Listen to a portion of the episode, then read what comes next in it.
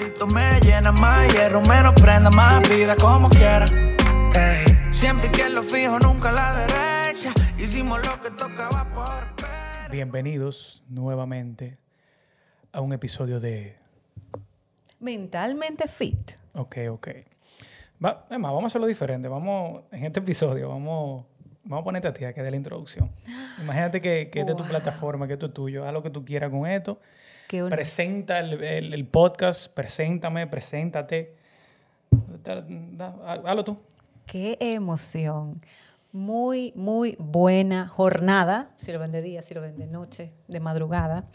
Eh, aquí les habla Celeste Acosta. Yo soy una mujer, Ya psicóloga, vemos. amiga de este señor.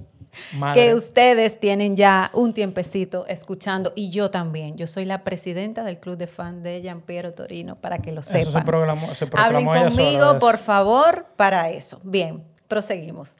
Jean Piero eh, es un ser extraordinario, honestamente. Tiene muchas cualidades que ustedes ya habrán apreciado, pero entre ellas está su orientación al logro, su consistencia, su calidad humana, su espíritu competitivo, pero de inclusión. Y eso es bien difícil de conseguir. Él es competitivo, él le gusta ganar, pero también le gusta que otros ganen. Y fíjense que no he hablado, yo sí dije que era psicóloga. ¿Por qué yo dije eso? Yo lo que quería era hablar de características, porque al final, mentalmente fit se basa en fortalecerte mentalmente. Y para fortalecernos tenemos que desconocernos. Tratar de entender quiénes somos sin nuestro género, sin nuestra profesión y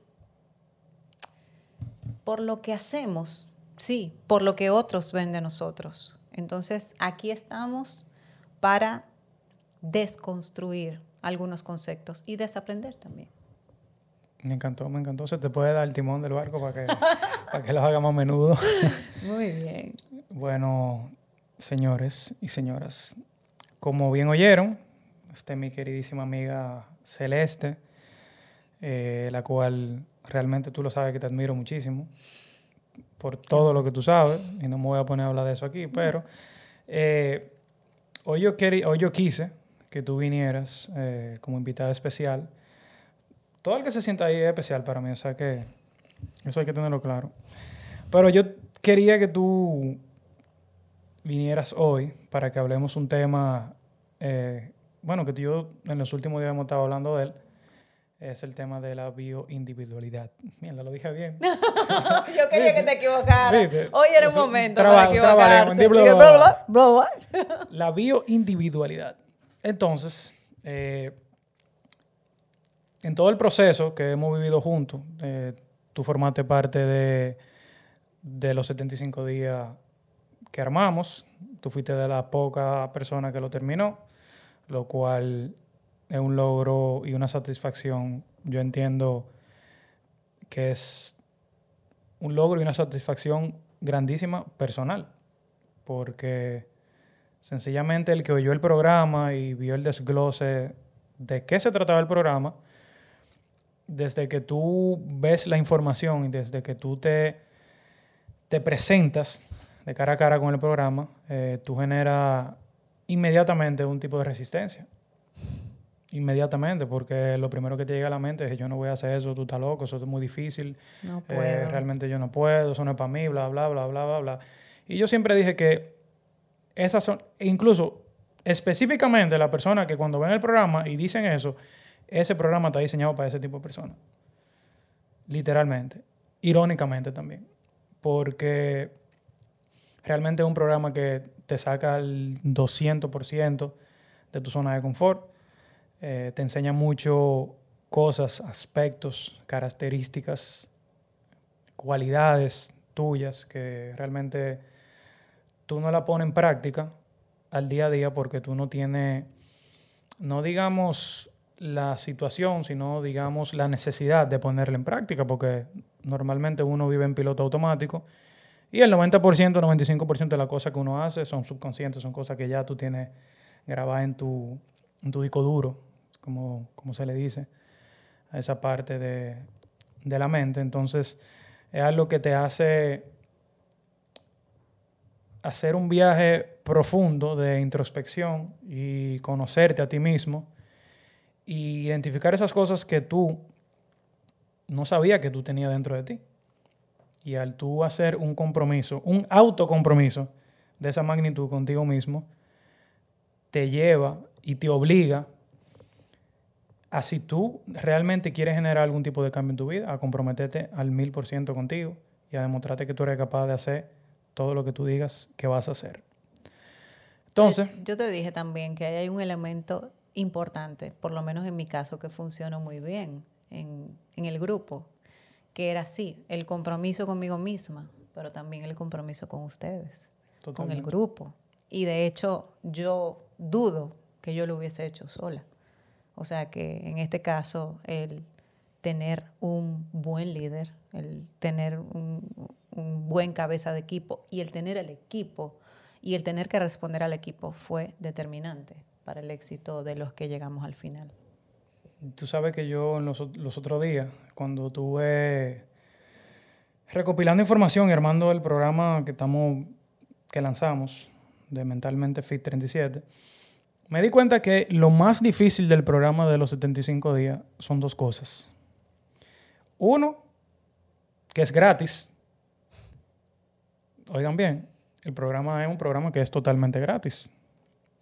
Y nosotros como seres humanos siempre nos aferramos o nos comprometemos con las cosas cuando nos duelen, cuando nos cuesta algo, cuando entendemos que nosotros estamos poniendo algo, alguna parte de nosotros en juego o haciendo algún tipo de intercambio donde una de las partes se va a beneficiar de ese intercambio. Al este programa ser totalmente fácil, si tú fallas o si tú abandonas, tú entiendes que tú no estás perdiendo nada, porque tú no invertiste nada. Incluso Andy Frisella, que es el creador del programa, dice que cada vez que tú fallas el programa y lo vuelves a empezar, cada vez se va haciendo más difícil. ¿Por qué? Porque tú vas perdiendo autoconfianza. Tú vas, perdiendo la capacidad de creerte que tú eres capaz de lograrlo.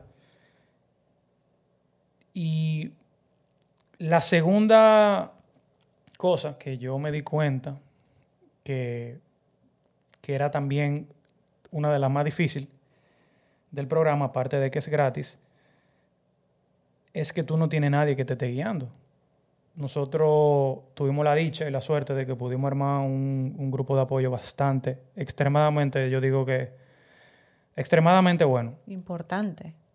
Que fue una clave y yo creo que el pilar, en mi opinión, para yo también poder lograr completarlo, porque yo, en cierto modo, como tú dices, no lo digo yo, yo era el líder de ese grupo y yo soy muy yo creo mucho en la congruencia. Entonces, yo no puedo predicar algo que yo no estoy dispuesto a hacer. Totalmente. Entonces, aparte que yo tenía un compromiso extremadamente grande conmigo, yo tenía un compromiso con la gente que me estaba viendo. Que había gente que me estaba viendo que yo ni sabía que existían, aparte de la gente que estaba en el grupo. Entonces, eso era otro motivo de motivación para mí, para yo decir, bueno, ya, si tú no lo quieres hacer por ti, hazlo por toda la gente que está viéndote, que está apostando a ti, y que está literalmente motivándose a mejorar su vida, viéndote a ti hacerlo con la tuya. Y dije, wow, o sea, qué poderoso es esta vaina, como que de, literalmente, o sea, había un día que me llegaban mensajes, párrafos, yo a veces los subía a Instagram, párrafos de gente que yo literalmente ni sabía que existían, o sea, como alguien que tú nunca te imaginaste que pudiera, que pudiera estar en la faz de la tierra, te esté viendo y te apostando a ti. Y te, gracias a lo poco o lo mucho que tú consideres que tú estás aportando a la sociedad en base a las redes, en este, en este caso, que tú le estás, que tú le estés motivando e impactando a de cierto modo ello cambia su vida. Ay, las emociones. Estamos entrando en un terreno que me gusta. Sí, no, pero que para mí de verdad, que para mí fue algo impresionante porque yo, yo no me sentía, para serte sincero, yo no me sentía capaz de, o no capaz, yo no me sentía que yo era un líder. No porque yo no me considerara que yo no tuviera la cualidad de ser un líder, sino que yo sencillamente no no me autocatalogaba como un líder. Yo no decía, ah, yo soy el líder, eh, yo tengo que liderar y esto y lo otro. Como que no era algo que yo me etiquetaba y me hacía caer en cuenta como que yo estaba liderando un grupo. Sencillamente yo lo hacía genuinamente. Ay, pero el día que no aparecía Jean Pierre en el grupo, ese grupo Ey, ¿qué pasó? ¿Y dónde está? Y, aquí no se va a hacer nada no, Y realmente se ve, o sea, se notaba eh, al 100%. Y bueno, para no seguir hablando más de, los 75 días que ya pasaron, eh, vamos a entrar en materia de lo que yo quería hablar contigo hoy, que incluso nació del grupo. Porque en la parte de nutrición tuve muchas conversaciones de gente, ah, no, que si vegan, que si keto, que si conta macro, eh, que si come tres veces al día, esto lo otro, mandamos... Esto es lo que funciona. no, esto es lo que funciona. Entonces llegamos, llegamos a la conclusión de que todos y todas, aunque somos iguales, somos diferentes. Totalmente. Y en el tema de la nutrición se ve mucho de que tal vez lo que pueda ser el elixir de la vida para mí, para, ti, funciona. para ti puede ser veneno. Entonces yo quiero que tú entres en tema y te voy a dejar ya el espacio para que tú desarrolles la idea y, para que nos cuente un poquito de, este tema, de para, que para que las personas entiendan de que no todos ni somos lo, ni somos lo mismo, ni necesitamos lo mismo, ni aspiramos lo mismo. Totalmente. Fíjate, efectivamente, para entenderlo de una forma quizá lo más sencillo posible, recordemos que nosotros somos un equilibrio un balance entre tres cuerpos que están interactuando todo el tiempo, la mente, el cuerpo y el espíritu. Entonces, ¿por qué introducir el concepto de bioindividualidad, en este caso, en cualquier situación que estemos trabajando? Porque todos nacemos, y ahí está presente la biología, con una carga genética que nosotros entendemos que nos predispone a ciertas cosas. Sin embargo, también recibimos una educación y en esa educación están incluidos los hábitos y las rutinas que nosotros aprendemos en nuestra familia.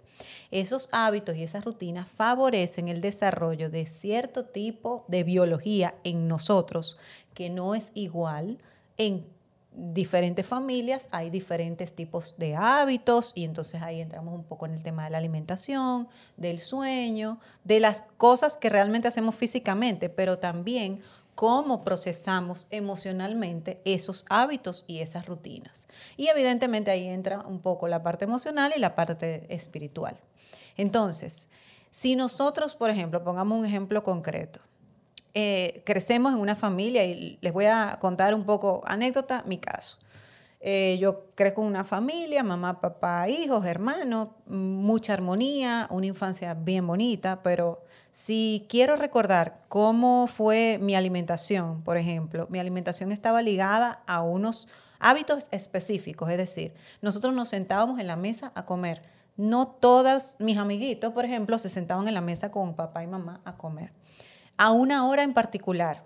Al desayuno en la mañana, almuerzo rayando 12, una y cena 6, 7 de la noche. No todos los que estaban en mi entorno comían a una hora regular. Ahora, en mi casa se comía todo lo que estaba en el plato. Y ya ahí hay un precedente. Ok, la comida se tiene que comer hasta lo último, entera. Y aún y yo cuando tengo más de 40 años, hay ciertas cosas que quedan grabándose en, el sistema inconsciente que te operan en el momento que tú tienes un plato de comida delante. Y evidentemente eso te marca de por vida. También lo puedes trabajar cuando lo identificas. Cuando identificas que eso es una dinámica que para ciertas cosas no te favorece, tú lo trabajas. Entonces, sí es muy importante entender cuál fue tu patrón de nutrición, tanto física como emocional, hablando específicamente del cuerpo y de la nutrición. ¿Cuál fue tu patrón? Cómo tú creciste los primeros años de vida que van a marcar un precedente o algo que también se llama en psicología una impronta, que es esa primera impresión que tú tienes de un evento, un hecho en tu vida, que marca que eso va a ser así en lo adelante, hasta que tú logres identificar esa dinámica y entonces puedas trabajarla y puedas cambiarla, porque ¿por qué no la vas a cambiar? Si ya siendo adultos, hechos y derechos, podemos hacer con nuestra vida lo que queramos, literalmente. Entonces, ¿por qué introducir el concepto de bien y... Sigue burlando de Ok. Karma. El la bioindividualidad es importante porque cada uno de nosotros tiene unas necesidades específicas que atender en función de cómo crecimos en nuestra familia, cómo vamos interrelacionándonos cuando vamos desarrollándonos y ya hechos adultos, cómo esas relaciones afectan nuestras emociones y nuestro sistema de nutrición. En ese caso en específico que estábamos hablando de estar en un grupo y hablar de diferentes tipos de alimentación, evidentemente por eso no a todos les funcionaba igual. Y, ojo, cuidado, aun y cuando tú tengas un precedente en tu familia de que algo no te funciona, tú puedes probar y ya realmente la experiencia te dirá si es bueno para ti o no es bueno para ti, porque hay muchas sorpresas por el camino, hay muchas alergias que nunca se determinaron y que de repente salen a la luz, hay muchas situaciones favorables que tú no tenías ni idea y salen a la luz, pero todo es un proceso. Como yo siempre digo, eh, muchas veces no no llegamos a dar el punto de nieve, haciendo como una analogía entre lo que es un método culinario para hacer un, levantamiento de unas claras de huevo.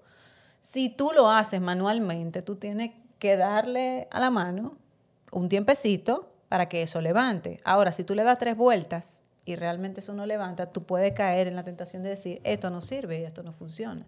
Y yo no lo sé hacer pero es que tú no le diste el tiempo suficiente para que eso levantara. Así nos pasa muchas veces con los procesos en la vida. No le damos suficiente tiempo, suficiente calor, suficiente acción a eso que queremos lograr para que se pueda materializar. ¿Y por qué lo hacemos? Principalmente por los límites mentales que nos ponemos. Y ahora que tú mencionas ese, tema del tiempo y de la, de la analogía, eh, hay algo, hay una analogía que a mí me gusta mucho y que realmente se puede aplicar para cualquier situación en la vida. Y es la siguiente, hablando, hablando del tema tiempo. Imagínese que usted tiene, que usted, que, que usted es responsable. No, eh, ¿qué hace dulce? repostero. Repostero. Está muy físico con la S. Usted es repostero, ¿verdad? Usted tiene una cocina industrial con horno de acero inoxidable, importado desde Italia. Eh, usted cocina con los ingredientes eh, más orgánicos que existen, los ingredientes más caros, más premium. Y usted va a preparar, digamos, un bizcocho, ¿verdad?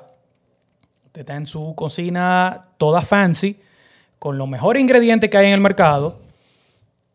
Y usted hace así, prepara, hace la mezcla y mete el bizcocho en su horno de acero inoxidable brand new. ¿Qué pasa?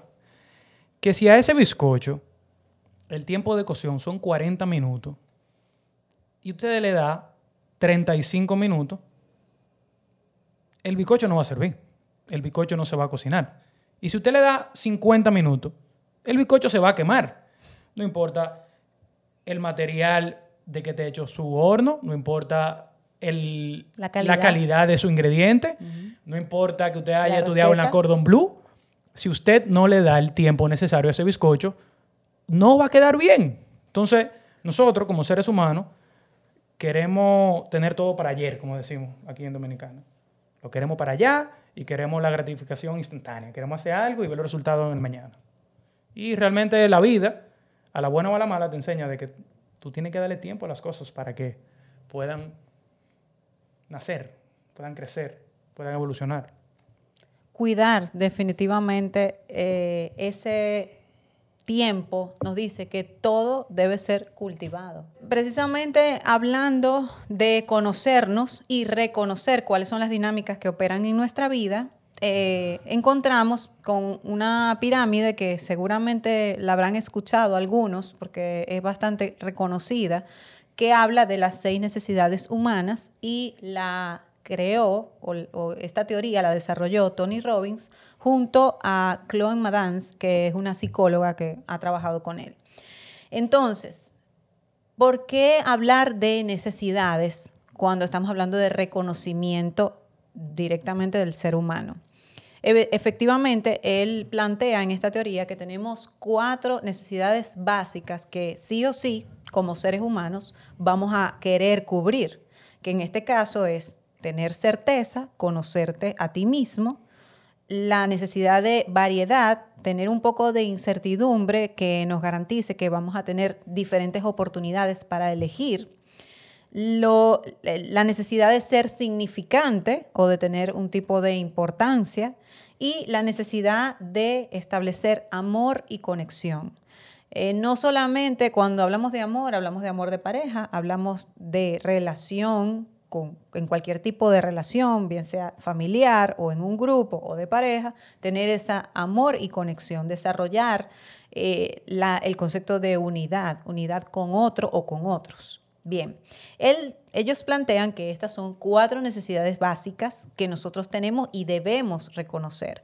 Recordemos un poco también en psicología que esto deriva de una pirámide aún más famosa que es la pirámide de Maslow, donde se hace referencia a necesidades más corporales, como dormir, dormir comer, el sueño, etc. Entonces, ellos le dan un giro y dicen, las necesidades básicas son estas que les mencioné. Ahora bien, se derivan otras dos que también se reconocen y que finalmente nos mueven y nos motivan y son bien importantes, que son las siguientes. Una es crecimiento y desarrollo. Y aquí tocamos un tema con lo que veníamos hablando. Todo debe ser cultivado para crecer. El ser humano está diseñado para evolucionar no nos podemos quedar en el mismo lugar mucho tiempo.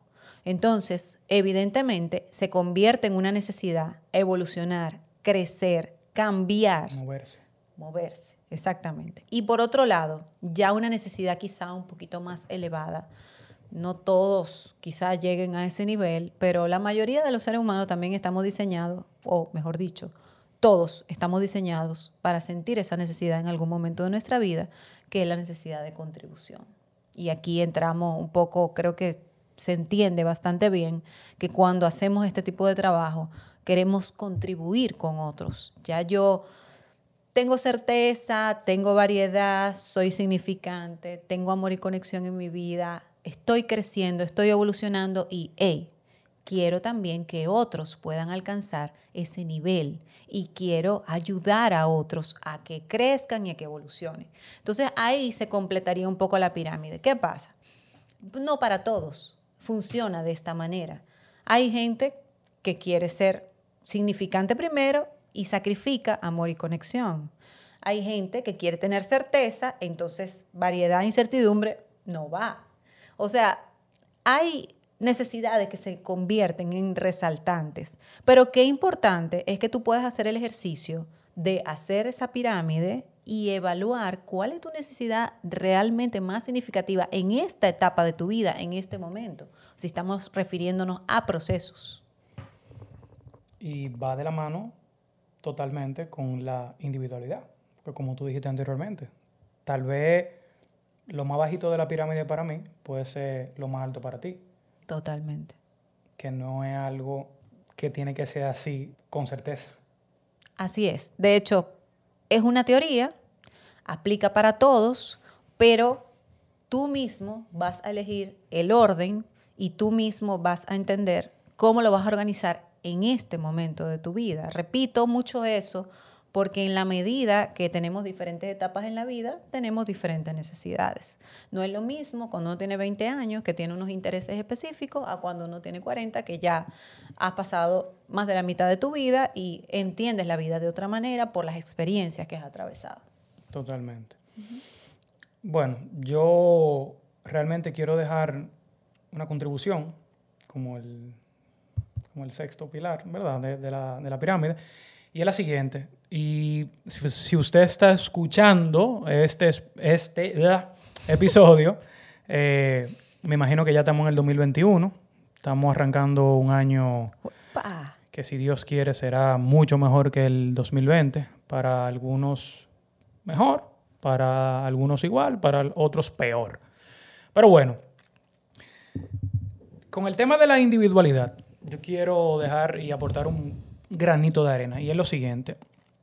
Yo me di cuenta, yo que ando involucrado mucho en el mundo de la motivación, de que hay algo que las personas que suelen motivar a los demás utilizan mucho. Y no es que esté mal, pero no la veo del todo cierto. Y es la siguiente. Si yo puedo, tú puedes. Sí, tiene un grado de certeza y un grado de realidad esa, esa, afirmación. esa afirmación, ¿verdad? Eh, pero muy básica. Realmente si, si yo puedo, tú puedes. ¿A dónde voy con esto? Tal vez para cosas sencillas, digamos, obviamente, si yo puedo subir una escalera porque tengo dos piernas, tú tienes dos piernas y tú lo puedes hacer también. Pero vamos un poquito más profundo. Cuando lo utilizamos como afirmación de motivación, pasa lo siguiente.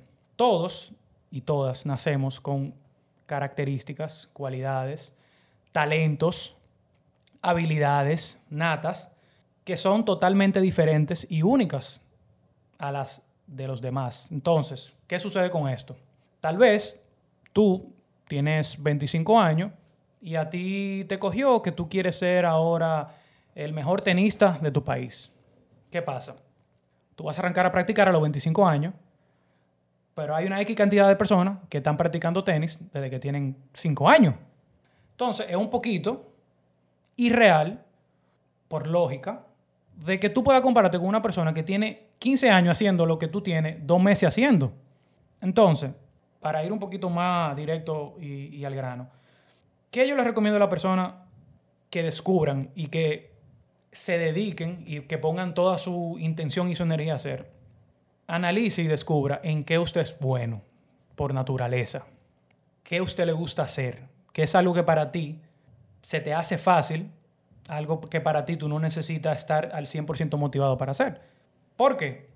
Porque si tú descubres en alguna disciplina que tú seas bueno por naturaleza, porque tienes talento, porque lo estás practicando desde joven, hay una gran probabilidad de que si tú eres bueno y tú te enfocas en eso y lo desarrollas, lo practicas y constantemente tú sigues evolucionando en esa disciplina, tú vas a pasar de ser bueno a ser extraordinario, a ser mejor o de los mejores. Ahora, si tú te dedicas a algo que por naturaleza tú no eres bueno, porque hay que ser sincero, hay cosas que tú naces por ejemplo, yo no soy bueno cantando, porque yo no, no nací con ese talento, no nací con esa afinidad de la voz para yo ser cantante. Que pudiera practicar, que pudiera mejorar, que pudiera llegar de un nivel de 0 a 5, sí, lo puedo hacer. Pero de naturaleza, normalmente las personas que tú oyes que son artistas y que están en el mundo de la música, que, que les va bien, algunos sí, algunos no, nacieron con ese talento y ese poder de voz ese poder, ese poder de poder utilizar su voz, de poder afinar, de poder llegar de un punto de sobresalir de las masas, digamos.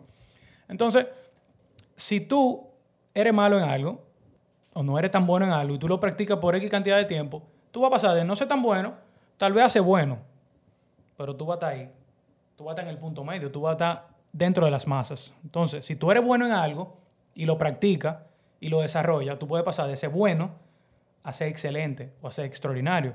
Entonces, hay que saber elegir y conocerse y saber en las cosas que uno es bueno y en las cosas que uno no es tan bueno. mi recomendación es que te enfoques en la cosa que tú eres bueno. Si tú eres bueno cantando, dedícate al canto, dale tiempo, practícalo, perfeccionalo y tú vas a ver que tú vas a pasar de ese bueno a ser excelente. Ahora, si tú eres horrible cantando y tú tienes una voz chillona y tú lo que tienes es un galillo, por el amor de Dios, o sea, sé sincero contigo mismo y digo, ok, yo no soy bueno para esto, yo voy a mejorar porque es algo que me gusta, pero yo sé que yo no voy a ser excelente en esto. Ustedes me están entendiendo por dónde yo voy. Yo sé que lo, lo alargué un poquito, pero yo sé que el mensaje está ahí. O sea, que dijéralo y ese es mi consejo realmente. Enfóquese en lo que usted es bueno para que usted pueda ser extraordinario. No en lo que usted es malo para que sea bueno. Para cerrar también, eh, voy a, aportar a eso que vienes diciendo.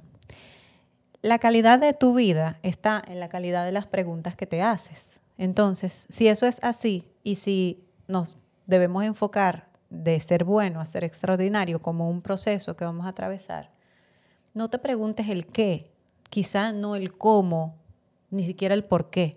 Pregúntate para qué. ¿Para qué tú quieres hacer lo que quieres hacer? Cuando tú te preguntas para qué, cobra sentido lo que estás haciendo y entonces estás descubriendo tu propósito.